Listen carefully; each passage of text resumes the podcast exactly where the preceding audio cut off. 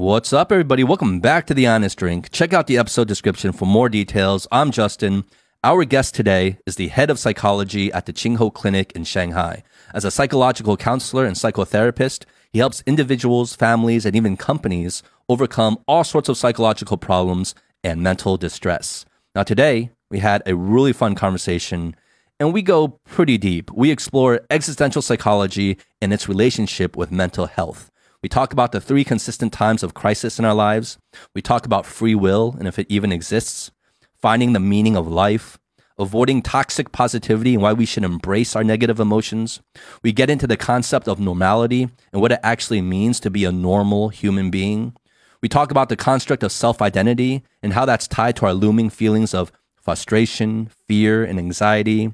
We learn about implanted false memories and how inaccurate the story of our past can be.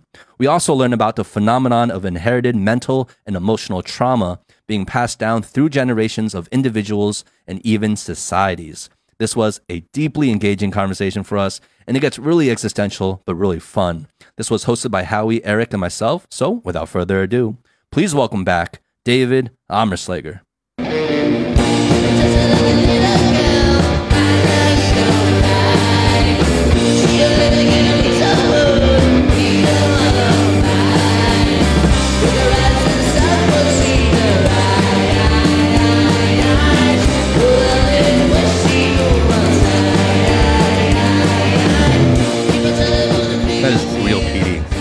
Good. Yeah, it's pretty nice. Yeah. Oh, God. Okay. Justin doesn't like PD. No, no, no, no. I'm fine. Uh, it's nice flavor. I don't know. I like it. David, it's been a while. Thanks for coming back, man. Thanks you. Thank you for inviting me back. It's, good to uh, be back. Yeah. It's real good to see you again, bro. Very good to see you too. How you been? I'm. I've been great. Excellent. Very busy. T- Uh, talk a little closer and talk. okay. mic. Yeah. Uh, so yeah, no, I have been super busy. This has this has been a crazy year for me. Um, many new projects, but yeah, it's been exciting. Do you um what's uh any new revelations you've had recently in your line of work? Um, I have been discovering some, you know, as a psychotherapist, you're always trying to find new ways to help your clients. And that also evolves very much uh, by the kind of clients you're having. Mm. And so I have had two new kinds of clients that have developed pretty much in the in the past year. And they actually are both on, on, on some sort of extreme. On one side, I have had many more students, teenagers actually. Um, I think maybe that's because there was so much online teaching and stuff like this that a lot of students had, I don't know, increasingly hardship, psychological distress, and stuff like this.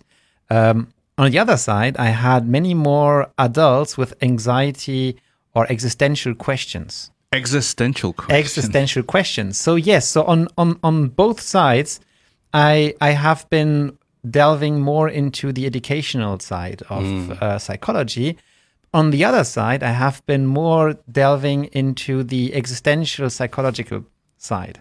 Wow. Okay. Which way? Which now we're in a fork in the road. Which way do we go now? Whichever road you want. so, I, so on one hand, you said um you you find that many of your clients are actually getting younger in age, yeah. right? I, you know, it, I think I don't know. It doesn't have to do with society in itself, but this is just like the how how my my clientele has evolved lately. That I'm getting more uh, teenagers um, and families than before, and especially Chinese families. Yeah, I was gonna ask. Is it your clientele? Is it international? it's, or it's is it very local? international, very international. Of course, obviously, they have to speak some sort of language that I can speak, but I'm speaking three languages, so I can do therapy in English, German, or French. So, so whichever they, they, they want or can speak with me, and um, and I have had also a lot of people actually um, coming to see me because they they were in a phase of their life where they were really asking themselves deeper questions about the meaning of life, what is the point of life, what is in which society are they evolving, living, what do they do, what do they want to do, what choices did they make, and what choices do they want to do, and what responsibility for these choices can they take on, and so on. I mean, and, and that's all these questions are existential questions, which we study very much in existential psychology. Well, as as we get older in age, um, let's say when we reach middle age, do these existential questions is that pretty much a cursor of a midlife crisis? So, what I have identified so far in my experience is that there there are three existential crisis moments, typical existential crisis moments in in, in our lives.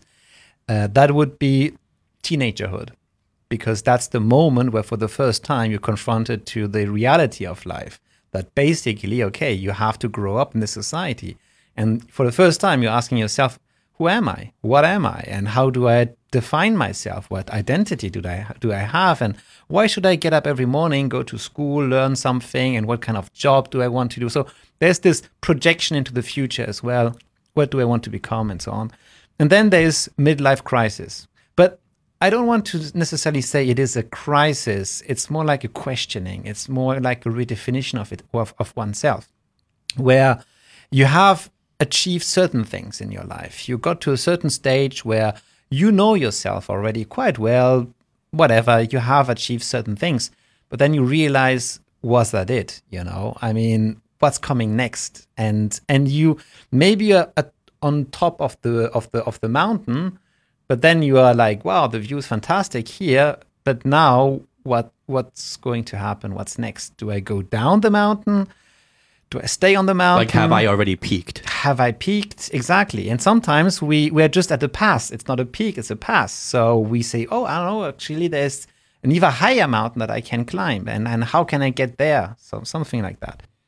And the third existential que- uh, questioning moment would be um, later in age, uh, old age, where you say, "Okay, um, it's the end. It's the it's it's the, the evening of my of my life.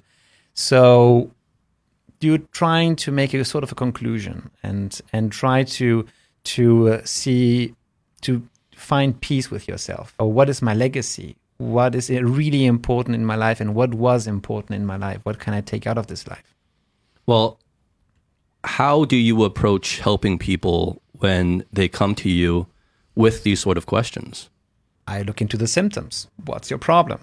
When there are existential questions behind, very often they materialize through anxiety issues, uh, a certain level of depression or sadness, um, low energy, but also sometimes people who just can't make any decisions anymore because mm. they feel like, I don't know what I want to become. I don't know what what what there is out of out, They're out like there. paralyzed. They're almost? paralyzed. There's they are stuck. Hmm. I have people who just really feel stuck.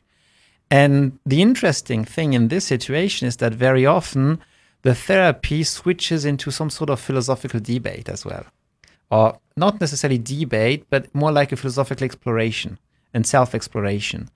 And um, it's frightening for many people Yeah. because you have to ask yourself, what is all this for? what ne- what is that life? I mean, we are thrown into this world. We have no idea where we're coming from. And and are we really alive? Is that just all fake? You know, are we just puppets and somebody's playing around, having a, a good laugh at our expenses? And so we really have to question ourselves as to know, okay, um, if you look at the, the, the, whole history of the world, we're just nothing. We're not even a spark in this, in, in, in the whole history of, of, of this universe and of the planet. So, what is that for? Is there a role for us? And, and how can we have find any meaning to this absurdity? Is there a spiritual way to, to understand that? And some people turn to religion or spirituality. And many people can't do that. And so, when you can't do that, then what kind of meaning and, and, and, and sense do you make out of these things? And so we, we explore people's belief systems and value systems in order to try to find something that actually, in the end, helps them to make sense out of things. Mm. I have a question. Um, basically, what you were just saying right there, uh, I totally get. And I mean, we talk about this all the time. Oh, yeah. you know what I mean? And we're always questioning. You get. We always talk about the existential stuff, right?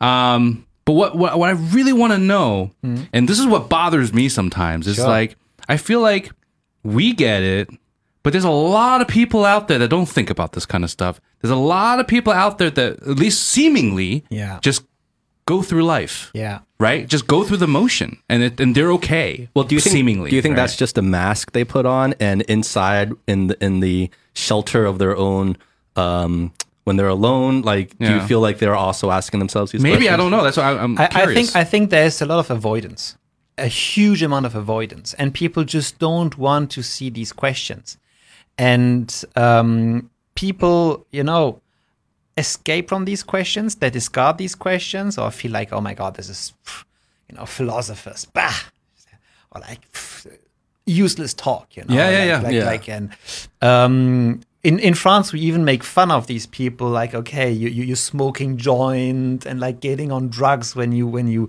when you talk about these things. And and there's some sort of negative vision of that even like what the hell are you talking about It's like it's like woo woo, like you're just like yeah, talking yeah, this like yeah, mystical exactly thing, like what, like stuff like I'm here, I need to make money every day, Exactly. and Real be better stuff. at my exactly. job. That's the real stuff. Exactly. That's the real stuff. That, which is interesting as well because that actually brings us back to a discussion that actually has has spawned during the Renaissance about um, rationality versus non-rationality. And if you look at philosophers um, that came in the later Renaissance, they established rationality and pure logic as the essence in itself of understanding things and actually overcoming even your own personal hardship. They said if you have a mental health issue or if you feel sad, is anxious or something like that, pure rationality should actually help you to overcome this. And I find that also in a lot of my clients who want to master every little aspect of their emotionality through rationality. And then the body kicks in, or other areas of ourselves kick in. And then they have chronic stomach diseases, or they have migraines, or they have some sort of other issues, and they can't explain it because the doctor can't. And they, the doctor said everything is right, but still you have all these migraines or whatever physical ailments you might have. And then you had Sigmund Freud and the, the psychologist coming in say, hey, no, no way. There is a subconscious. There is a part of yourself which you cannot um, understand fully, which you cannot control, which you, You cannot rationalize. you cannot rationalize and and you have to to deal with that there's other ways that you can explore these areas of yourself there's other ways that you can treat these things and you have to be open to that. But the problem is it also uh, involves a lot of um, overcoming your own fear of yourself. Because the moment that you do this you understand that there's a whole dimension of yourself which you cannot control which you are not really master of. And and that feels extremely painful and and and fear uh, fearsome for for many people because they feel like oh in the end i thought i was master of my life i was controlling my life but i'm not actually Yeah, and that's a very scary concept. and it's, it is a scary concept because it really goes into all decisions that you ever made, all the things that you that you ever do. So, on one side, yes, there is this huge immensity and eh, of choice, and all these infinite po- possibilities that, that that we might choose of. And on the other side, well, the subconscious is limiting us. Our own cognitive biases and cognitive limitations are are, are uh, limiting us. And then I even didn't talk about the, the, the social and and even cultural biases and and concepts that also hold us back because we are still like thinking in our own bubble of of social education and and only limited um, belief systems. Yeah, I think I think the discussion kind of boils down to, you know, can we do we have autonomy and control over our stream of consciousness? Absolutely. And that's a huge debate. And I mean, from what I understand, which is really not that much, but from what I understand, most of the evidence right now is pointing to, well, no, we don't have true control over our stream of consciousness in terms of what is entering our minds on a daily So- basis, hourly basis. So, David, um, what what is the?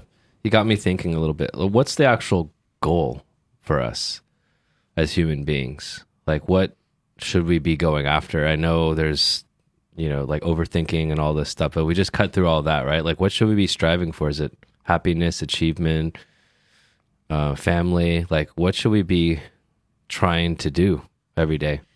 I think this is a fundamental question that everybody has to ask for himself, right? I would say if you look at the existential psychological um, literature, two streams, two main streams. One stream is the more spiritual and religious stream, where you find some satisfaction in the religious ideal that there's a higher goal to life itself, to the universe, and and maybe you you are thrown into this place to um, transcend yourself, to overcome your humanity, and and go towards that would be beyond humanity, um, satisfaction of the soul, enlightenment. Enlightenment exactly. I mean this is also something that you find in buddhism and in, Mm-hmm. in all sorts of, of religion right? And on the other side you would have those who say okay no god is dead you know? This is a, a phrase by, by friedrich nietzsche we, we Mm-hmm. killed god. And and um, if if we have killed god and there is no such thing as spirituality then what what are we left with and then we are uh, in the domains of, for example, existential philosophers like uh, Albert Camus or Jean Paul Sartre, which actually say that life is a complete absurdity. There is no point to this whole farce. They're really calling the whole world a farce. Farce. I It's a so- circus. it's, It's a circus it's a circus. Like, what the hell are we? We are just like uh, uh, uh, some sort of like cells and and and put together the the the product of some some weird evolutionary um, Coincidence, history, right? coincidences, exactly, a biochemical thing, and then because we we we thrive to survive, we have created so- society, and and somehow even society is a farce because that's just the thing that we found to make us survive in this world, in this hostile world, and so on. So so they're really very critical about about these things, and they also say about ethics and morality. What are ethics and morality other than rules that actually maintain the status quo of society and that enable society to continue as such and to maintain itself? But the fantastic thing is also, even in these authors, which at the beginning you feel like, oh my God, this is very pessimistic and, and a little bit cynical about, about the world, they say in the end, maybe there's a way that we can make sense out, out of this world by thinking about, okay, what is the fundamental goal? F- fundamental goal is continuation. The continuation of the species, the continuation of society, the continuation enabling other people to thrive just as we did. And maybe the goal is to actually give back this um, ability to enable other people to benefit from this as well. So that is this is how we contribute to make a better society, contribute to peace, contribute to wealth, societal wealth, uh, education of our children, and all these things. So, I mean, it sounds almost a little bit like um, what everybody could say, but but what I like is the whole logical stream as to okay, why should we actually be good in the end? They find a very nice evolutionary and very cynical way based in cynicism they come up in the very nice ethical and, and moral sense of societal uh, contribution What do you think the role of emotions like joy, um, like awe, like humor? Why do you think we evolve these things, and what's the role of them?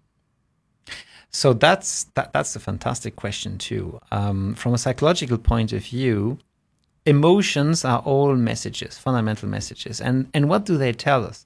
Using that into the mental health area, I would say even negative emotions are not to be discarded. We live in a society that gives us this message constantly negative emotions are bad.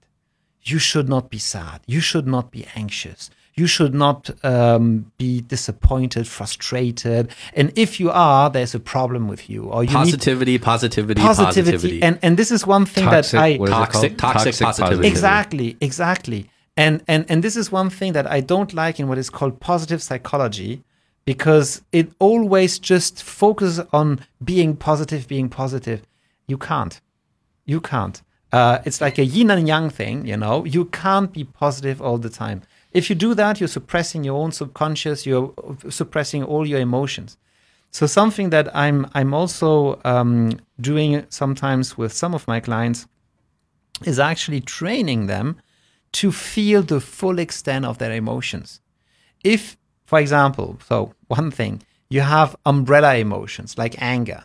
Anger is an emotion that never comes alone. There's always some deeper reason for that.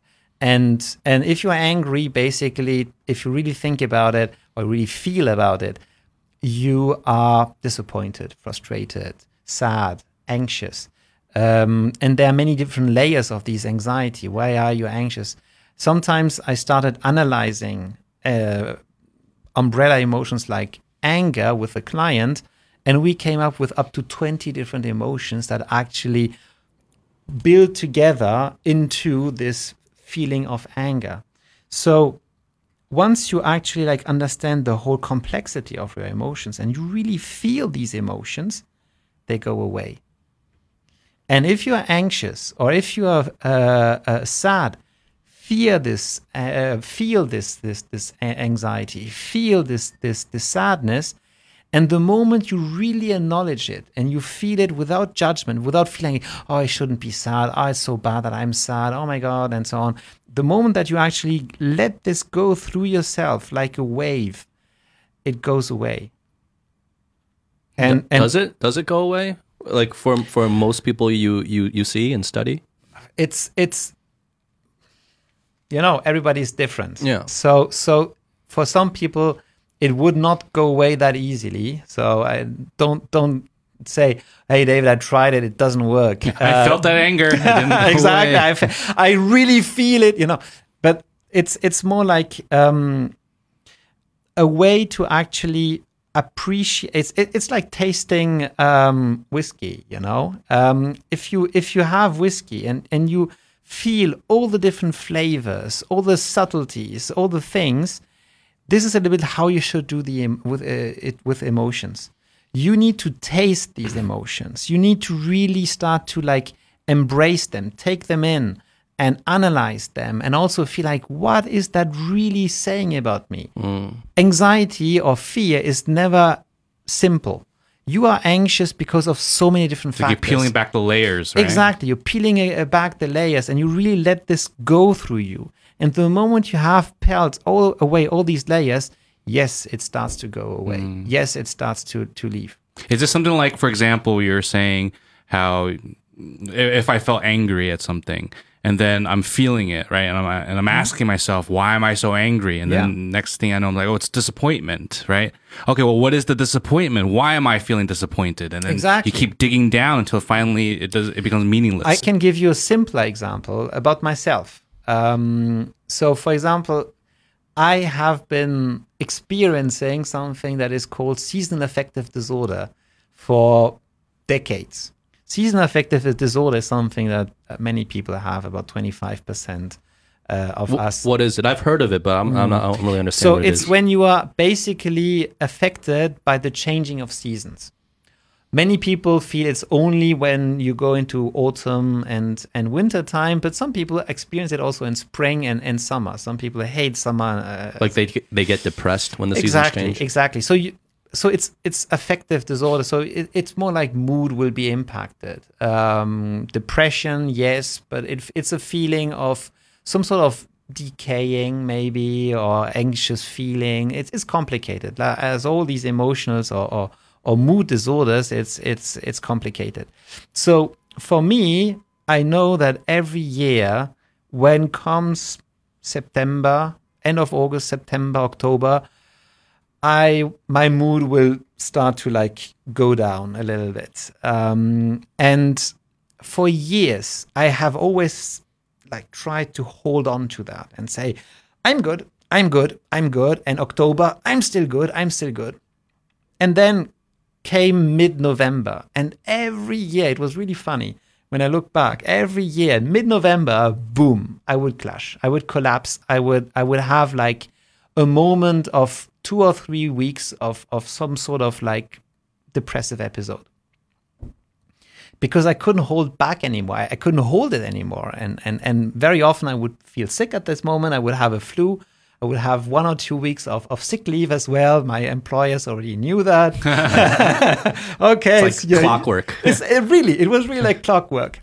And so, what I have been doing for the past uh, five, six years is that every time autumn comes in, I see. I, I just feel this sadness, this this mood coming in, and then I just look at myself and say, I'm I feel I feel sad. I feel I feel bad. I feel anxious. I I'm not good, and that's fine.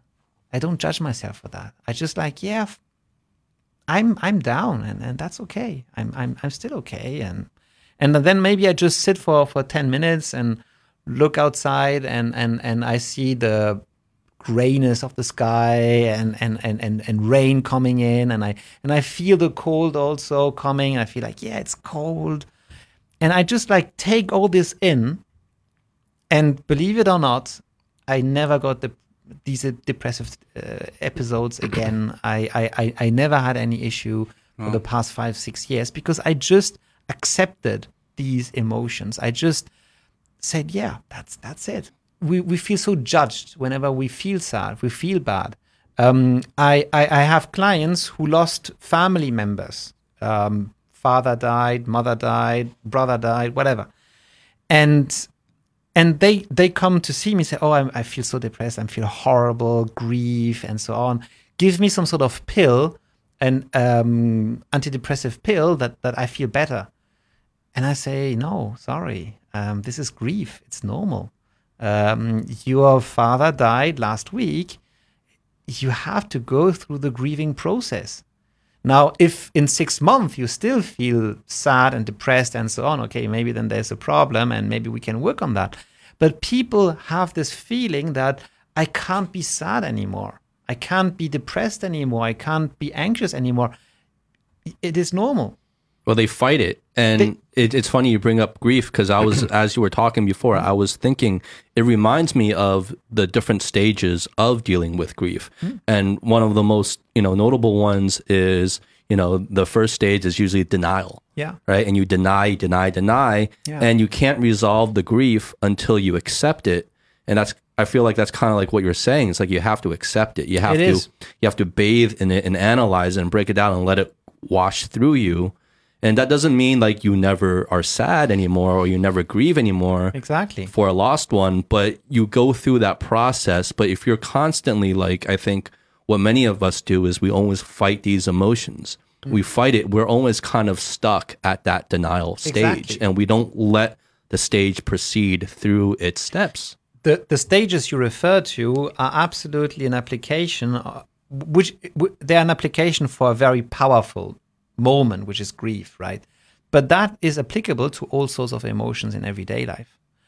These, this acceptance that you're talking about grief, yes, but it's also accept it's it's also the case for a bad performance review. It's also acceptable for any moment um, changing of seasons, just as I mentioned. It's it's also applicable for everyday frustrations where you have to accept this thing and it doesn't mean that you're not going to change things in your life.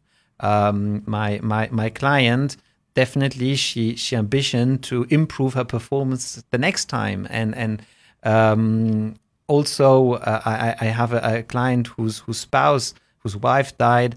Uh, so I was helping him through the grieving process and it doesn't mean that he will never find anybody else or that that that in the end life stops here of course. But you have to accept this situation just precisely because accepting that without judging yourself for that is what helps you to go to the next stage to continue in life. Yeah i feel like um, that concept of grief and accepting um, in order to be able to move on um, and I find it interesting because you said something before about it's normal. Yeah. Right. And you're like telling the person like this is normal. Yeah. Um, I I feel like when it comes to, I guess human behavior and just psychology in general. I mean, personally, for me and, and other people around me that I've had conversations with, we always I always hear this word normal, mm. right? And I want to just like quickly oh, yeah. just touch upon that for a second, which is you know, whether it's someone saying, "Oh God, I wish I felt normal. I wish I was a normal guy. I wish I was normal." Right? I'm so like fucking weird or whatever, right? Yeah. And then and then you'll be like, "Well, isn't that normal? I mean, isn't life normal that way?" Like, "Oh no, I, no, no, that guy's normal. I want to be like that guy." Like, what is normal?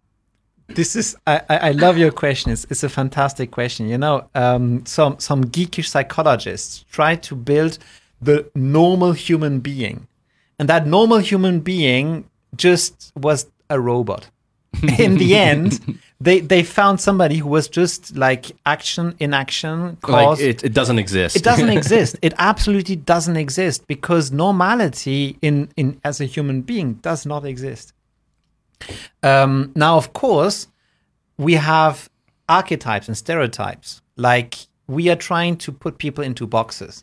And this is where we think things are normal. Oh, you are like all the bus drivers, you know, or uh, women are all like this and men are all like mm. that and blah, blah. So we try to create some sort of categories.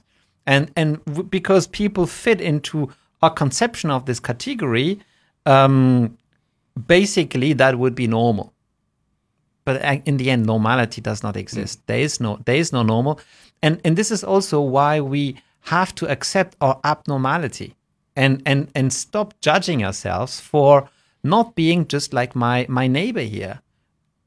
It is normal that we have different kinds of feelings of kinds of taste and ways of living. And this is the fantastic thing about about people too um, and even opinions as well and and and ways of living.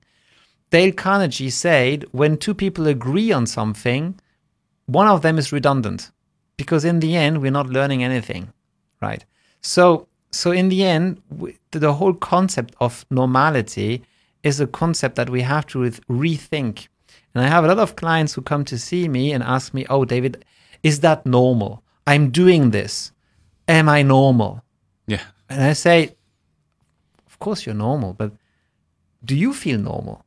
why do you think it might be abnormal you know and then starts the real conversation why do you think you're abnormal because what you just described to me is something that is just human you're just describing mm. some sort of human behavior which is perfectly fine um, and why do you think it's abnormal do you think is it because i mean growing up whether it's uh, through society through uh, familial values you paint this picture of standards in your head mm. of what is normal, right? And that, that that becomes the standard that you're always either trying to achieve or trying to compare yourself against. Is that is that where that bar comes in? Where people come in and be like, "Well, that's not normal," well, or "That is normal." I, I think it's actually also a little bit of our ego you know, like it, because it works in reverse too, even when it's things that we're proud of or even things that we might be ashamed of. It's just ego, it's just like that ego that kicks in is like, oh well, we're special. I'm special. I'm different from people. So therefore, I'm what I'm doing isn't normal. And Oh, like you're, you're talking about the opposite now, yeah, right? Yeah, I mean, it, it, can apply to both positive things yeah. you think about yourself and negative things you think about yourself. Where, oh well, I'm so abnormal because I'm doing this because no one else is like, like the artist. This exactly. But, but even when it becomes like something like if you're worried about your own anxiety or depression or, or something that you're just not happy with yourself about, it's still the same mechanism, I think, kicking in just in the opposite direction where you're like, well, I'm not normal because I'm doing this and I'm so much worse than everybody else. And I'm special in that way of being mm. terrible or being not positive about it. Mm. And it, it thinks that, that that ego where we all just think we we are so different and we're so much more special than other people. I, I, I love both what you say because basically this this brings us to the complexity of, of identity. Mm. And, and and what you're talking about um, is actually on one side the individual identity versus the social identity. If you go into social identity uh, theory, um, there's a, an author Henri Tajfel who who wrote a lot about this and basically as a human being we and a social being we need to identify ourselves with a group and because we have um, this need to be in this group we have also the, the the need to identify and to define what is outside of this group. And there's very interesting psychological um, uh, research that shows that you will systematically try to devalue what the outgroup is doing.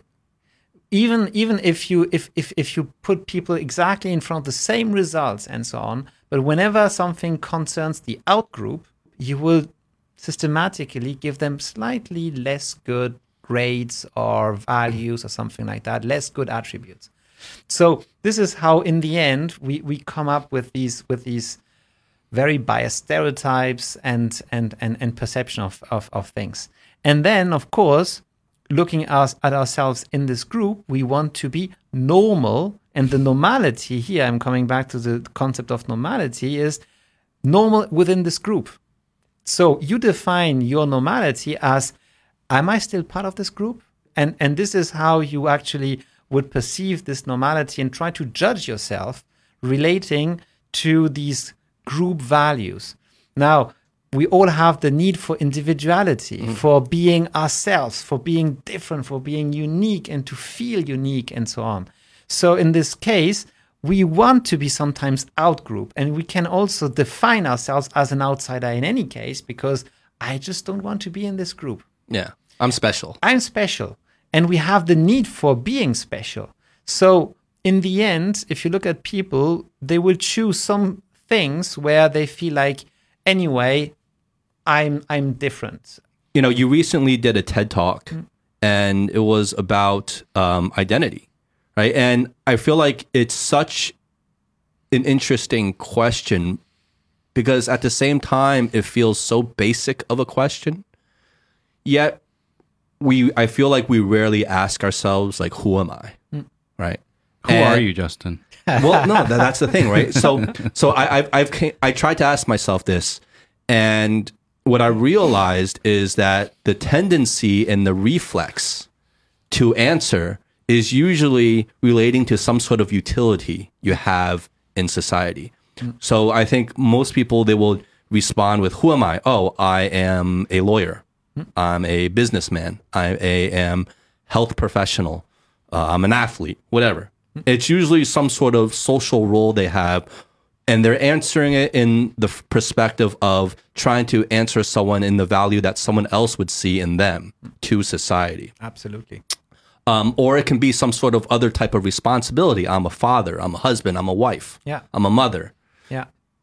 And it's still that same, I think, line of thinking where it's some I'm, I'm fulfilling some sort of responsive responsibility and utility but that's not really answering the question it's a social role basically it's you're, a social role but it's not who you absolutely, are absolutely and you realize that asking who you are is an extremely difficult question to answer at least it is for but me can you even answer it exactly hmm? well is it the right question i think that's what it is we can you know i think you're, you're you want to ask the right question, which is like, what are your values? What are your beliefs? Right. And so we don't want to get caught up in that particular question. I think it's trying to figure out the right questions to to ask yourself. I would argue uh, that, yeah, I mean, I, I don't know, but I, I would I would argue that it is it could be the right question. It could be the right question because I feel like to your earlier question, um, Eric, and it was a brilliant question. Is like, okay, well, what, what's what's the goal here? Like, what are we trying to achieve here by asking ourselves all these existential questions, all these philosophical questions? Like, what are we trying to achieve? And for me, I feel like when it comes to mental health, when it comes to the health of our emotions and our being and happiness and all these terms that we can throw in there, it's about finding some sort of center. Because we've had this discussion many times. We know that money is not going to buy you happiness. We know that that promotion is not going to buy you lasting happiness, right? We know we know a lot of things that we routinely chase in our daily lives is not going to be permanent happiness or even happiness at all for us. So I feel the the question could be is who am I in terms of finding some sort of resolution and some sort of acceptance of who you are as like kind of your spiritual center for a lack of a better term? And if you if you are well centered it's a lot harder to phase you. It's a lot harder for these kind of daily trivial things to kind of bud, nudge you in any sort of direction that would be negative because you kind of are confident and grounded in what your identity is and i think your identity and your concept of self, as I feel you would argue too, David, is it has a huge influence on your mental health. Mm, absolutely. Many psychologists agree that so the psychological identity that we have is divided in, in, in three areas. On one side is the past, which is the narrative of our of our of our life. And if I ask you, who are you? If you are able to go past the social role and say, I'm a lawyer, you know, but I say, okay, but more than that, who, who are you really? And then you can actually go into the whole narrative of your life. I'll give you a whole sob story the of whole, my whole past. story, your whole past. And then we have the present, which is the, what you're really feeling right now, the state that you are right now, the things that you have right now, the the the felt perceptions that your body is is is, is integrating and, and, and, and registering right now, and all the thoughts that you have and emotions and everything. And this is a little bit what mindfulness uh, focuses on. And then the next is the future. It is part of our um, human built in system that we are expecting to continue self continuation. We don't expect to die tonight. So we are projecting ourselves into the future. There is a self projection. Now, the question is what do we project? And on one side of the of the spectrum, we would have the ideal self or the um, hoped for self, right? And on the other side of the spectrum, we would have the feared self, the thing, the worst case scenario. And somewhere in between, we have the realistic self, the thing that we actually probably might get. Now, the interesting thing is that the difference between the um, realistic self and the ideal self triggers frustration because we always feel like we're not really getting there. You know, I want more, and we have this idea of, of ideal that, that, that we want to achieve. And the difference between the realistic self and the feared self is anxiety. Because we're always afraid that, oh my God, this You'll realistic, become that, you eh? could become this thing that you really hate most and that you're most afraid of. So there's always this kind of balance between frustration, not becoming enough, not being enough, and the fear of, oh my God, this I don't want to avoid this. I don't I don't want to be this. And and please help me to not be in this in this in this in this situation. So this is like the whole dynamic between eh, of, of of the identity construct and even looking at the past, it's also a dynamic because we're not really sure of what is actually a narrative. The narrative of a person will change over time. Yeah. And and and if I ask you, tell me the, your life story right now, or you would write your autobiography right now, it would probably look differently from what you would say about yourself in 40 years. Hopefully, we'll still be here. Um, Or maybe even in a few weeks, it might be or maybe different. in The memories Different mood. evolve, right? the memories evolve and and you can even implant memories you can create memories for people there's very interesting um, uh, uh, research done by by a psychologist who, whose name is Eli- elizabeth loftus and and she implanted false memories in- Really? into Inception. in- in- Successfully. That's Inception. absolutely it is inception and and and and, and How does it- she do that? so let's say you have suddenly uh, your mother or somebody you trust and who knows you for a long time says, "Hey, Justin, you know what? Do you remember the moment that you actually lost, uh, got lost as a child in a mall?" And you were completely lost, and we looked for you for the whole day. And then suddenly we found you in the basement, all crawled in, crying. And you was like, huh? Okay, don't remember.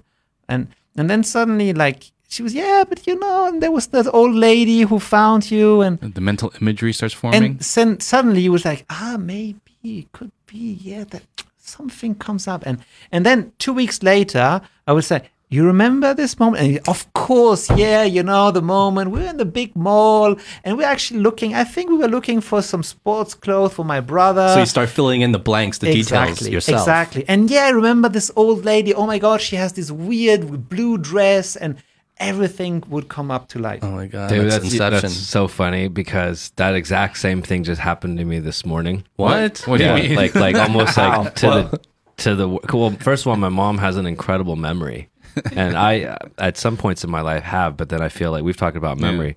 So she has like incredible memory. She remembers every single detail of her entire life, and she's like in her seventies. So she, But is it an, is it an accurate memory she has? I, well, I don't know now because of David, right? I think it is because she's so she's accurate with the current memory. Mm-hmm. Like, so I know what's recent is accurate. So I have to assume that that stuff is not made up. But she said, "You remember you were in the mall, and then you got, and then and then well, there was there was like, you remember in the mall, you got an argument with your cousin because she links everything together because her mind is this incredible web. So that's why, like, she, it's just really crazy what goes on in her mind. Her mind's like very very busy, and so she was talking about, oh, my uncle's going to go visit my cousin first time, blah, blah, blah. And then all of a sudden her mind just tracks like every single memory connected to this person. And she's like, all of a sudden, you remember when you were in the mall with, with your cousin and then you guys got an argument and then we couldn't find her. And then we had to call the, you know, the security, blah, blah, blah, blah. And then she linked that to me getting lost. Oh, you remember the other time and you were at Macy's and then you got lost and then, you know, blah, blah, blah, blah, blah, blah, blah. And I'm like, no. And then she keeps it like right. So now in two weeks, when she's like, "Hey, you remember you got lost?" I'm like, "Yeah, yeah. Clear as day. yeah, yeah, yeah. But but but but this thing actually, what I was describing is actually a research that she did. So so this the story of the mole you got lost and you got found by an old lady is actually research that she did, and and and that is exactly how it happened. People started to they were they were they were interviewed several weeks later in different moments, and the more time went on, the more people actually started to find some details about how this old lady was dressed. Oh, yeah, there was a loudspeaker announcement. I remember the music. They were playing the Beatles or something like that. People suddenly filled in all the blanks in a completely amazing way. Is it because of imagination? Because because for example, um, I, I don't want to like hijack what Eric was just saying, but years ago, my mom told me a story, same thing of me mm-hmm. getting lost in the mall. And I don't remember it at all. That was before Eric told you, so you got it first. I just got there implanted you, dog." No, no. So I so I don't remember it at all. But while Eric was telling that story, I pictured myself being lost in that mall. the thing is, the thing is, our brains hate blank spaces. Our brain really can't bear blank spaces. Mm. So, so it is built in to make sense of things. And when your mother tells you this story, you don't have any reason to distrust her. And because she's your mother, she she knows you for so long. Basically, you kind of think, yeah, what she says is probably right. So you are accusing yourself of your own faulty memory and say, okay, so trying to like find things. And I mean, you have ton of memories which you're not really like really linking together anymore. I mean, you have so many decades of vision Like buried. Just, just, oh, like, just like Exactly. debris just floating around in your mind. Exactly, yeah. debris, memory debris. And and then your your your mind takes here a little bit something, here a little bit something, here a little bit something. So maybe this I don't know this old lady in a blue dress.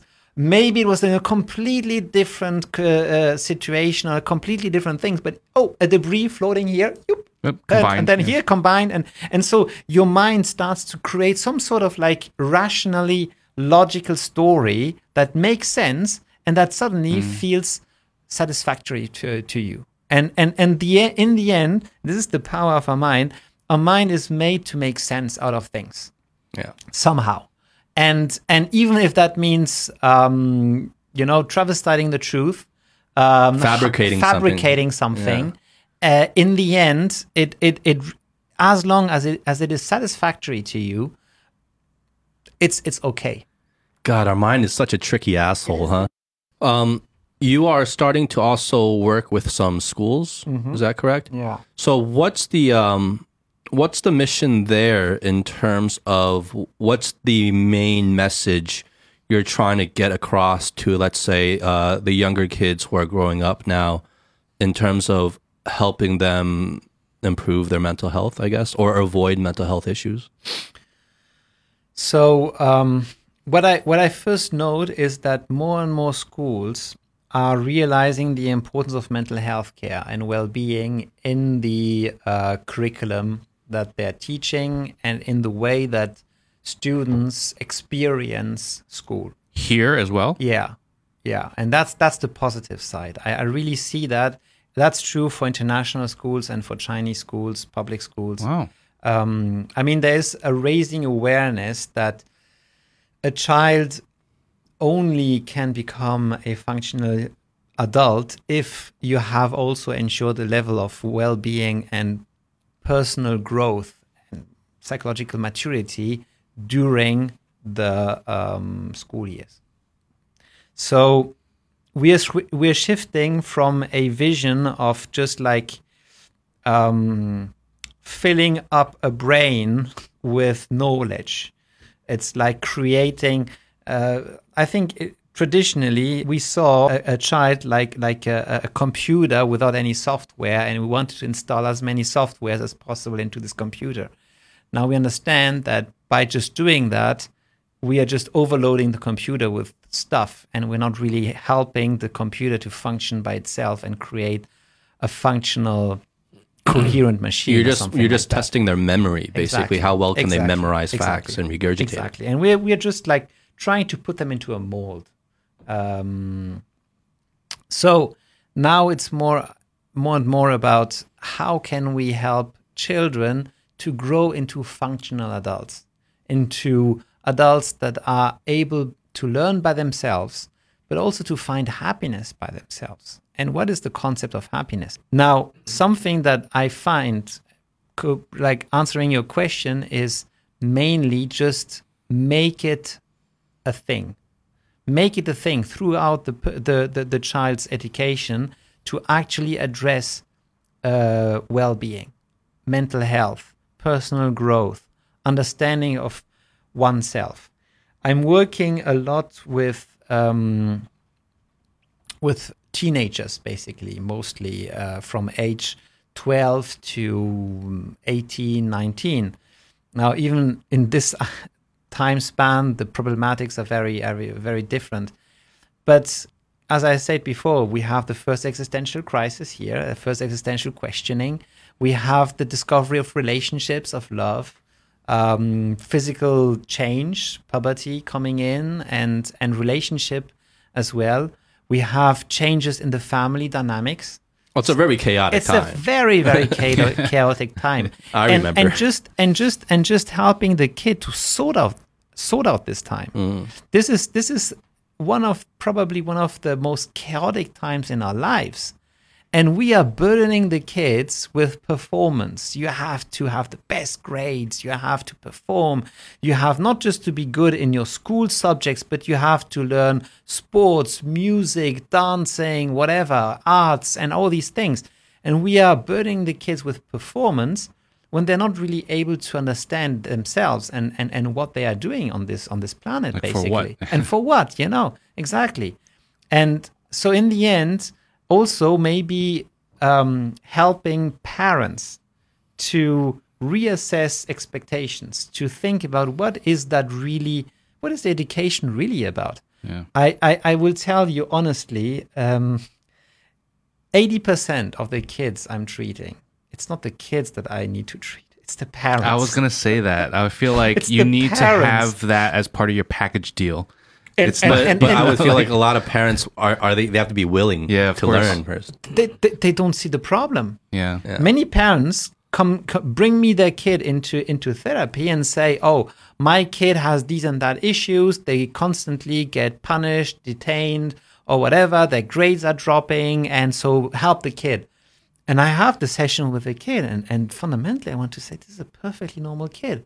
It's it's just a teenager, you know, and he has all these struggles, all these chaotic things, feelings, ev- hormones, and and everything is kicking in.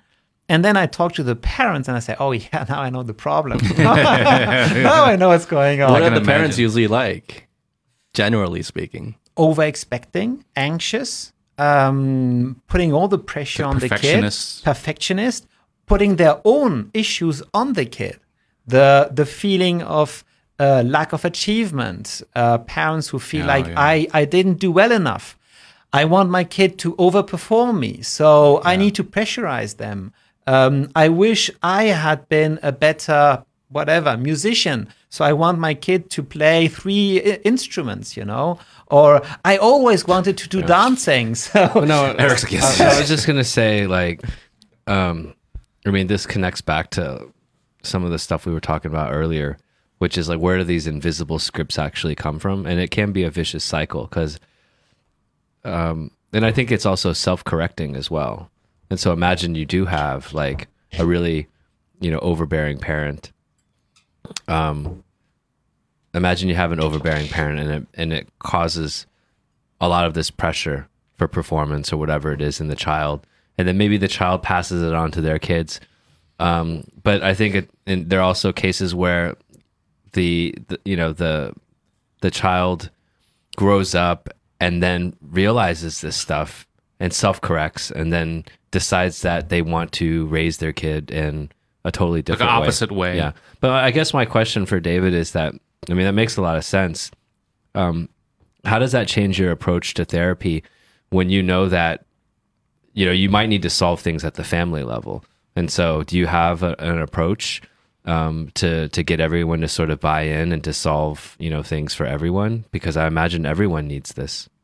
So, um, one thing, just to comment on what you said, there's something very interesting that you see sometimes family traumas that go from generation to generation. Mm. Um, and and so in psychology we have the the, the a debate about nature versus nurture. Uh, what is due to genetics in terms of mental health issues, and what is actually due to epigenetics, which is like the whole educational system um, or education of the parents. And so I had cases, for example, where the great grandmother suicided in the most dramatic situation, which created like 80 years ago a huge family drama.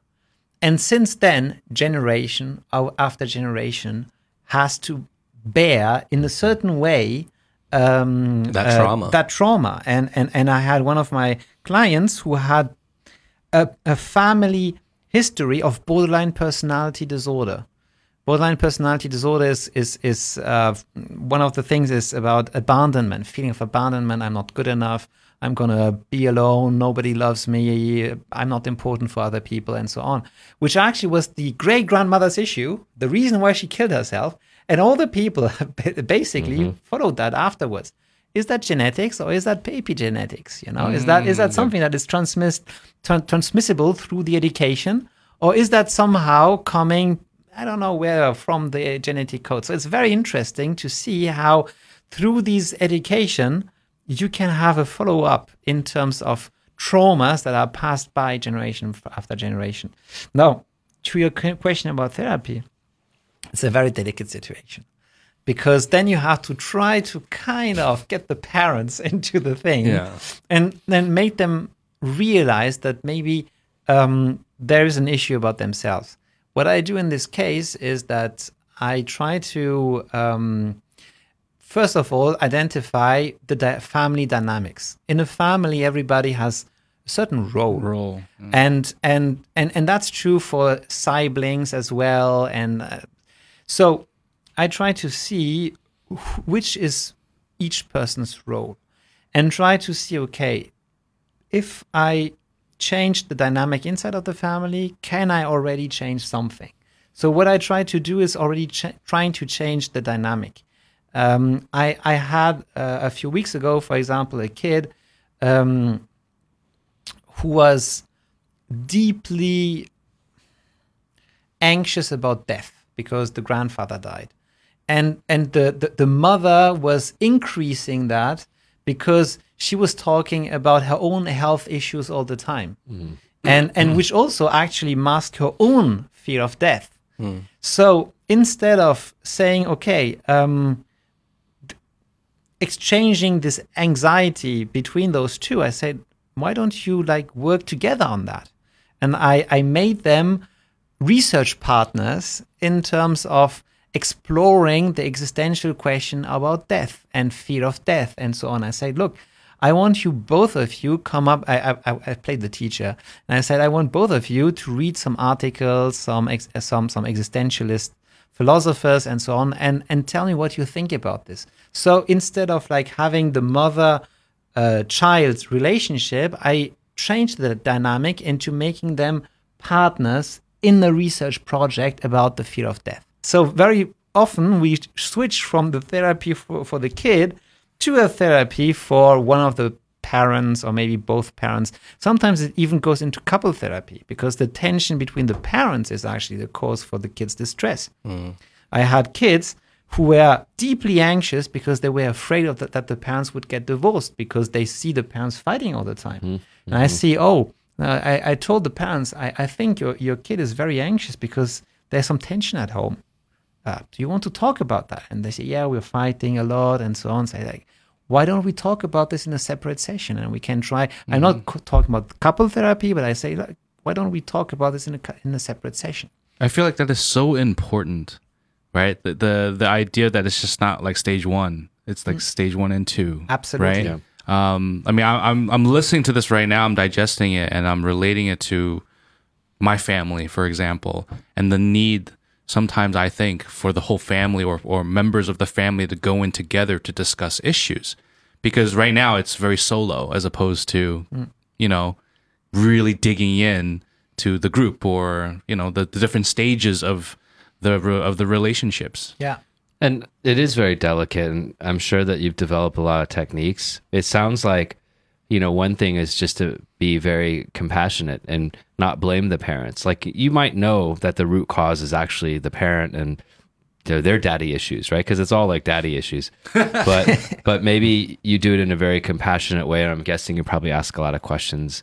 And by asking questions, you get people to kind of talk and think, and they recognize the need and they become part of the, the the overall solution. I can imagine also that people are resistant, but if you do it in the right way, you don't blame them. Be like, "Oh, the reason your child's fucked up is because of you." But if you ask questions, then I think that they come up with the self realization that they might be part of this dynamic, and they also probably actually want to see someone they're just not aware. I mean the, the good thing is that they're aware that they need to take, take their child somewhere. Yeah. that's like, so they believe in this process to some extent. It's probably just awareness. And once they realize that oh i could also do this then that unlock happens. And this whole like multi-generational thing i think we all have to bear that because that's how culture gets built. Like there's literally collective mentalities and cultures for a whole country. Yeah. like the, there's certain countries that have victim mentality and they've had it for hundreds of years or thousands of years or whatever and like that's got to be that same trauma that gets passed along Exactly. And not not to go on too much of a tangent, but real quick, like I think you're exactly right. This applies not only to families, individual lineage, but also entire societies. Uh, I think a great one of that. I was like recently talk, um, listening to this talk, and it was about like the founding of America.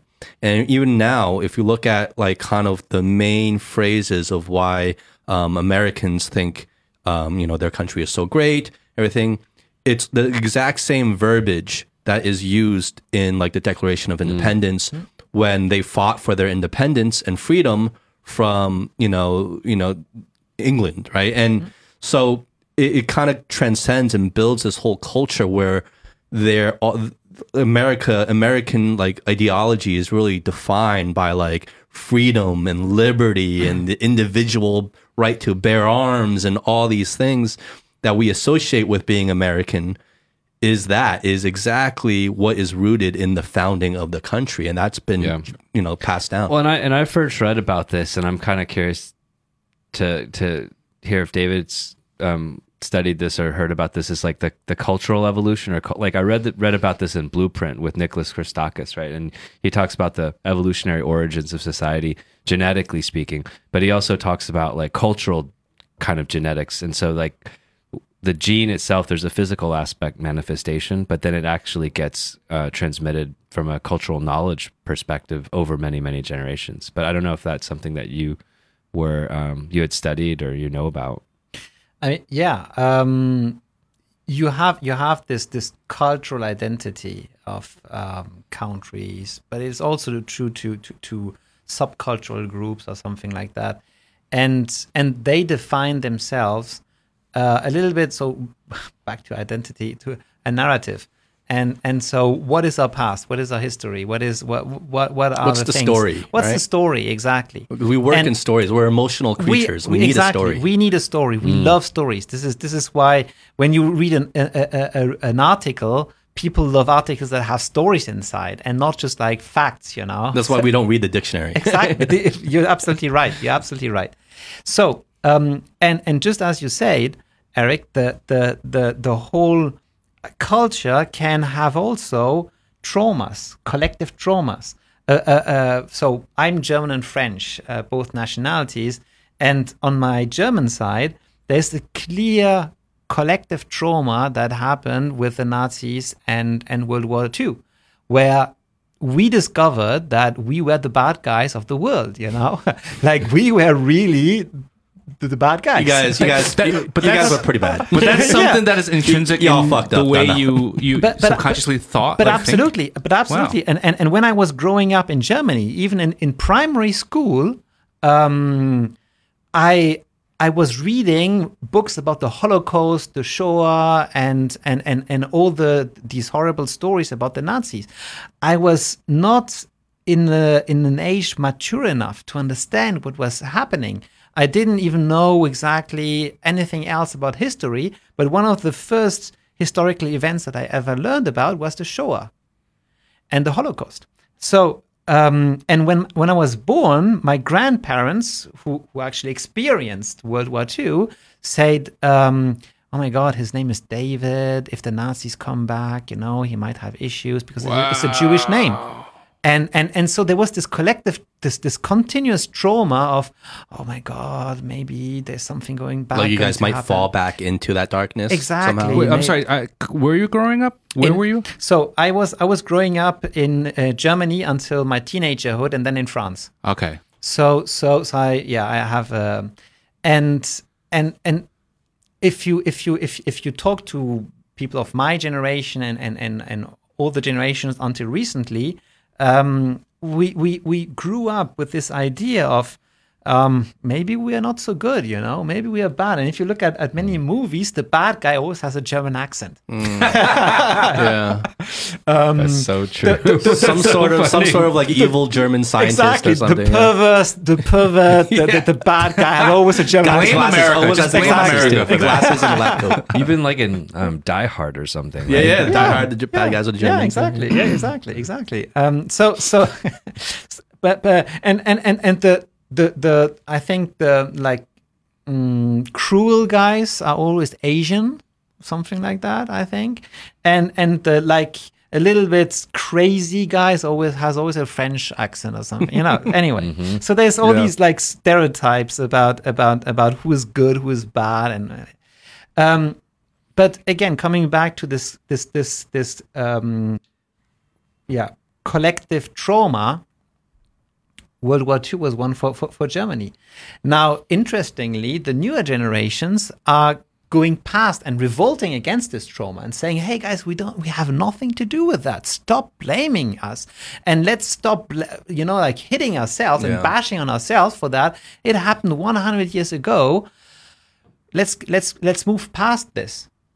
Um, and that is actually an example of a, a country or a culture, a group of people who actually saw this and and and and and, and realized that this was something, uh, uh, uh, something that is, for example, um, a different thing and and maybe not so clear is what happened uh, for the French during Napoleonian time.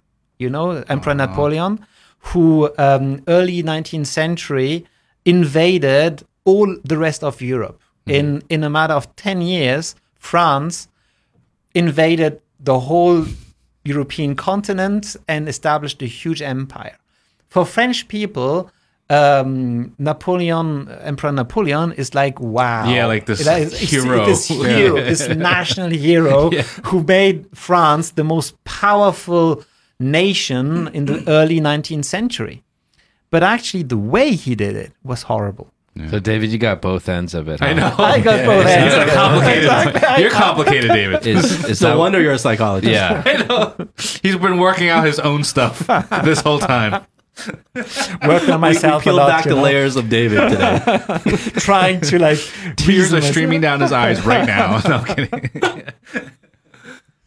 the um when I had you on the show last, I asked you a question, and the question was, you know, um, in in your opinion, what is uh, what is the biggest um, modern threat to our mental health in society, and you said anxiety. I'm wondering now, um, you know, that was I think a little over a year ago. Um, I'm wondering now, would would your answer be different? And if it's the same, um, is it trending? What direction is that trending in? I think it has become worse, even worse. So you would still say anxiety is still the modern anxiety. Anxiety, anxiety is still the the modern main threat to our mental health, and it's becoming worse because the world has become so much more uh, unstable, um, complicated, and and again, what I, what we said before, um, the mind wants coherence, making sense out of things.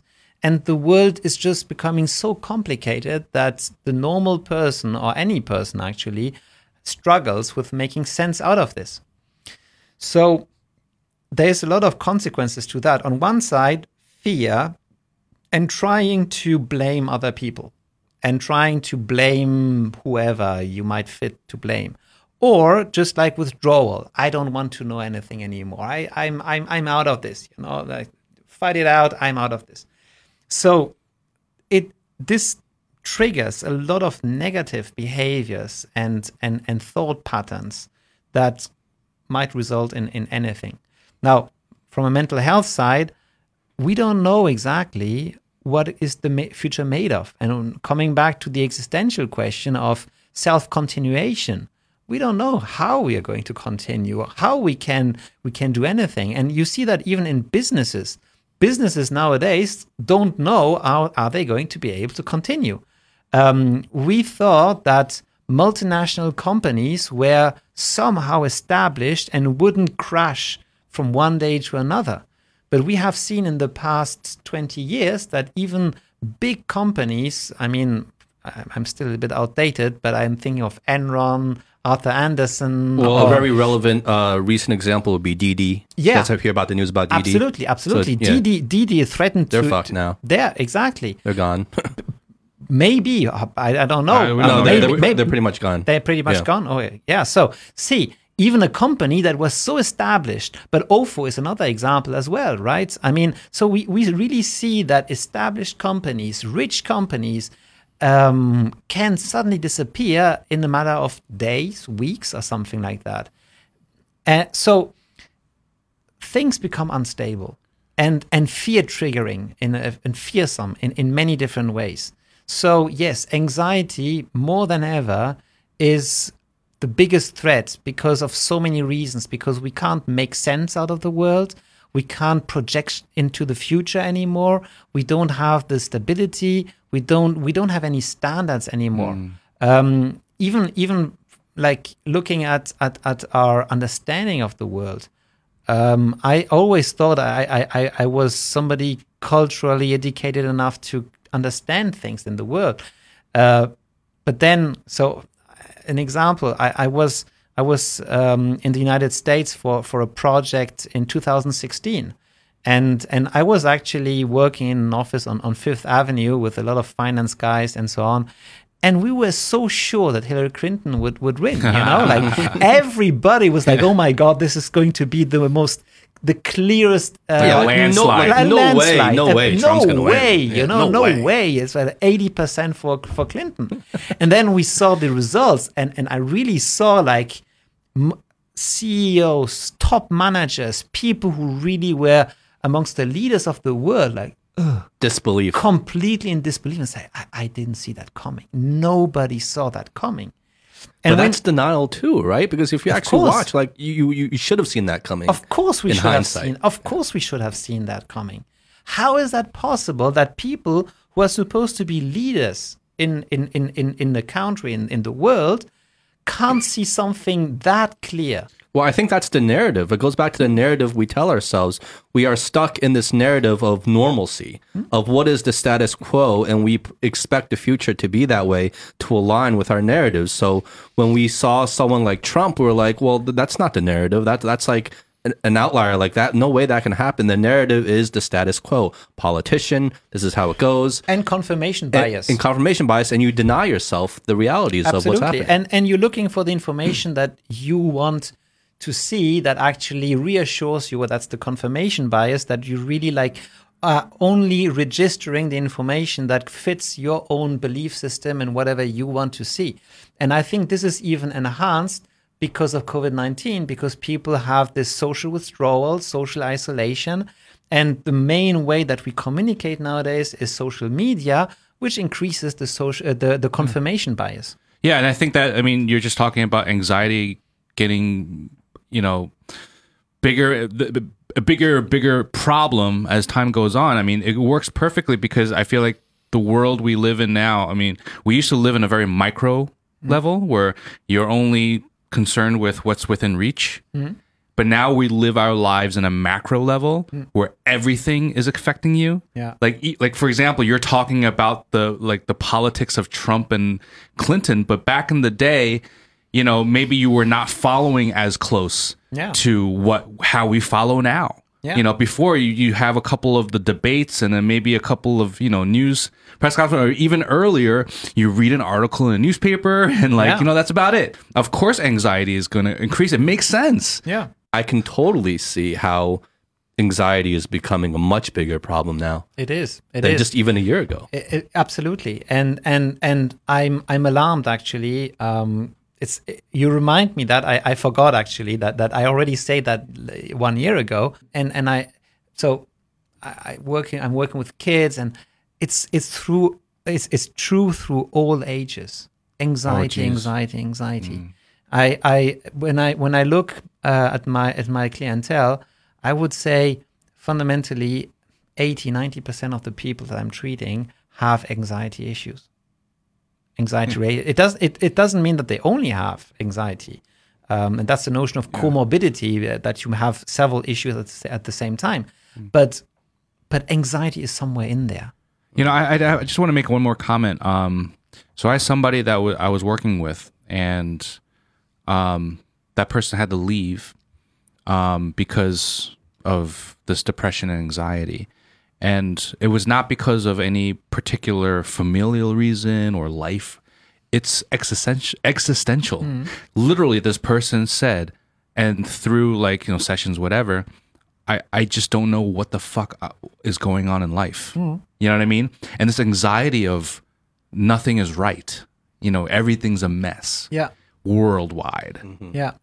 You know kind of coming full circle um, we're, we're going to wrap this up, but I, I just want to kind of give some final thoughts from this conversation, which you know I, I found very profound. You know, one of the things that we were talking about in the beginning was you know these asking ourselves these existential philosophical questions, and you know as I'm thinking about it, I'm thinking like you know a lot of people think it's useless and and think it's like well why are you wasting your time? Like we have real issues day to day you should be worrying about. Why are you like up in the clouds asking yourself these existential questions? But i feel like they're they're worth asking they're worth contemplating about. And i feel like the tendency for us to not want to deal with it or to dismiss it is that because we feel we can't answer these questions. They're so hard to answer. Like what is the answer we believe that we'll never find the answer. So since we'll never find the answer anyway, why, why even bother dealing with it? Why even bother spending the time? You're not going to find the answer. But, you know, who knows? I feel like in terms of our own mental health, our own health in general, because it even translates to physical, is to try to find some degree of resolution in your own existential questions of who you are, why you're here. And like you said, David, this is individual. This is different for everybody, and you can only answer it for yourself. But for me, I found a degree, a great degree of kind of um, acceptance, of peace, finding some sort of center with myself in terms of having some sort of foundation of who I am beyond the things that I may or may not have accomplished in my life, which was giving me a lot of anxiety before. But now I'm like I'm more I'm more at peace with who I am, so I'm not as bothered with what I may or may not accomplish. Not that I'm not motivated, I'm still just as motivated, but it's not it's not something that's going to get me down into a dark spiral of of hating myself. And I love the visual because when you were talking about, you know, the difference between frustration and anxiety, and frustration is the kind of, well, I'm not at my ideal self yet. And anxiety is, I may fall to what my worst case, worst self may be. I, I visualize it as we're walking, we're crossing this this ravine, this this huge the cliff, and we're walking on a tightrope. And we're in the middle of the tightrope. And the frustration is, how come I haven't reached the other side yet? Why cannot why can I not reach the other side onto safety, onto that platform quick enough? I'm still like on this tightrope. And the anxiety part of it is, well, I can fall off this tightrope any fucking minute. And I love that visual because we're all standing on that tightrope, like in the middle, trying to reach a perceived goal, yet scared we're going to fall off. And it's just the absurdity of absurdity of life. And the absurdity is is the thing is, this tightrope will never stop. You will never reach the, the other side of the cliff. you will never be off that tightrope. You will never be off that tightrope. But it, the other thing is also, even if you fall, you're not going to fall that deep. You know, even if you fall, maybe what you think is a cliff and and, and like an endless fall is just like one meter. and in yeah. the end, you're all like getting crazy about things that aren't really. It's just there. vertigo because you're looking exactly. down. You're just like a foot off the ground. exactly, exactly, exactly. Um, I think these existential questions are precisely what we need to ask ourselves most. I see a lot of people being constantly judgmental about anything. Like, you should do this, you should do that, why don't you do this, why don't you do that, and so on. But what are the standards and what are the criteria they are actually judging other people and themselves around?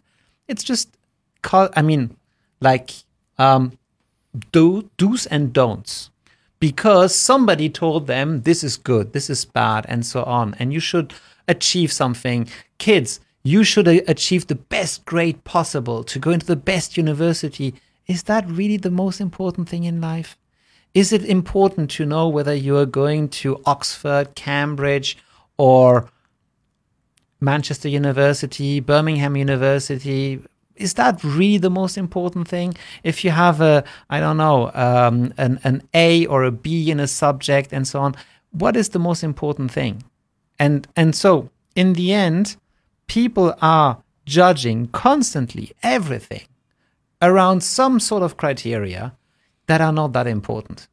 And if we were looking a little bit more at the more deeper questions, at the more fundamental existential questions, maybe we would judge less and maybe we would be a little bit more at peace with everybody not just with ourselves and with people around us mm. but a little bit more with with everybody and we would have a little bit more peace saying look guys we're all just human beings and also about all these tensions and conflicts that arose through covid-19 in the end what fundamentally are we all trying to do we are trying to survive create a, a safe place and also a place that we want to live in, that we want to feel comfortable with, that we want to see our friends and, and, and stuff like this. Well, David, um, I think that was really well put. It was, as usual, an awesome pleasure talking My to you. My pleasure. Awesome. This was a lot Thank of fun. Thank you. Thank you. A lot of fun for me too. Cheers. Cheers. Cheers again. Cheers. All right. That's it, folks. I'm Justin. Okay. And I'm Howie. I'm Eric. And that was David. yeah. Cheers. Cheers. All right, guys. Be good. Be well. Peace. Peace.